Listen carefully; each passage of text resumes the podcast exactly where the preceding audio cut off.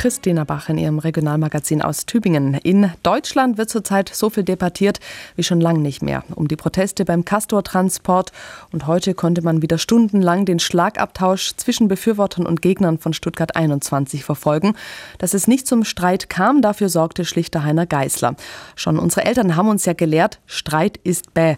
Aber richtig streiten kann auch bilden und Spaß machen. Das sagt zumindest der Tübinger Studentenverein Streitkultur. Er lädt zweimal die Woche zum öffentlichen Streit. Das Ziel? Argumente hören. Argumente hören, austauschen, wieder drauf aufbauen. Für die Weiterentwicklung der eigenen Person, weil man sich eben Dinge, die einem klar waren, doch noch hinterfragt. Und zwar nach festen Regeln. Wer zu lang spricht, kriegt in Tübingen die Glocke, wer pöbelt. Den Hammer. Offene parlamentarische Debatte nennt sich das. Ein Streit, bei dem mehrere Redner für und gegen ein Thema plädieren. Ein Streit, der immer für Überraschungen gut ist, sagt Peter Kronenbrock, seines Zeichens deutscher Meister im Hochschuldebattieren. Häufig geht man an Themen mit einer vorgefertigten Meinung ran und denkt, okay, ich weiß hier alles und dann streitet man sich beim Debattieren und merkt, oh, Moment mal, die andere Seite hat doch gute Argumente und vielleicht ist es gar nicht so schwarz und weiß, wie ich mir das vorher gedacht habe. Und selbst wenn es schwarz-weiß bleibt, streiten lohnt sich immer, sagt Mitstreiterin Pauline Leopold. Ich muss nicht in jedem guten Streit einen Kompromiss finden, sondern ein guter Streit äh, zielt darauf ab, dass klar wird, warum kann man sich für die eine oder warum kann man sich für die andere Seite entscheiden.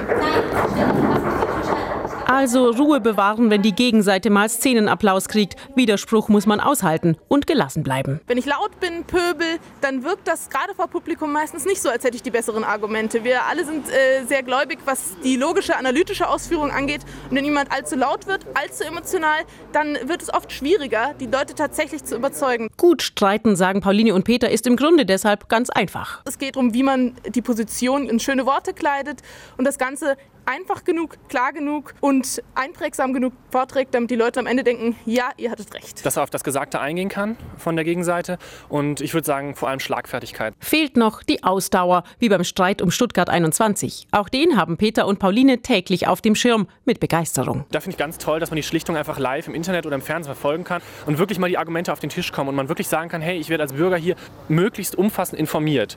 Und das ist was, was bei den meisten anderen politischen Themen einfach nicht passiert, was ich sehr schade finde. Das holt die Leute tatsächlich wieder hinterm Ofen vor, weil sie eben immer wieder in Diskussionen geraten und dann will man nicht dumm dastehen. Das heißt also, es äh, bringt die Leute dafür, sich wieder für ihre Belange zu interessieren. Deswegen halte ich es für einen sinnvollen Streit. Nur eins darf kein Streiter vergessen, sagt Pauline. Man muss sich immer vergegenwärtigen und vor Augen halten, dass es überhaupt keine Schande ist, sich von den besseren Argumenten überzeugen zu lassen. Streiten will gelernt sein. Der Tübinger Verein Streitkultur weiß wie. Sandra Müller hat ihn uns vorgestellt.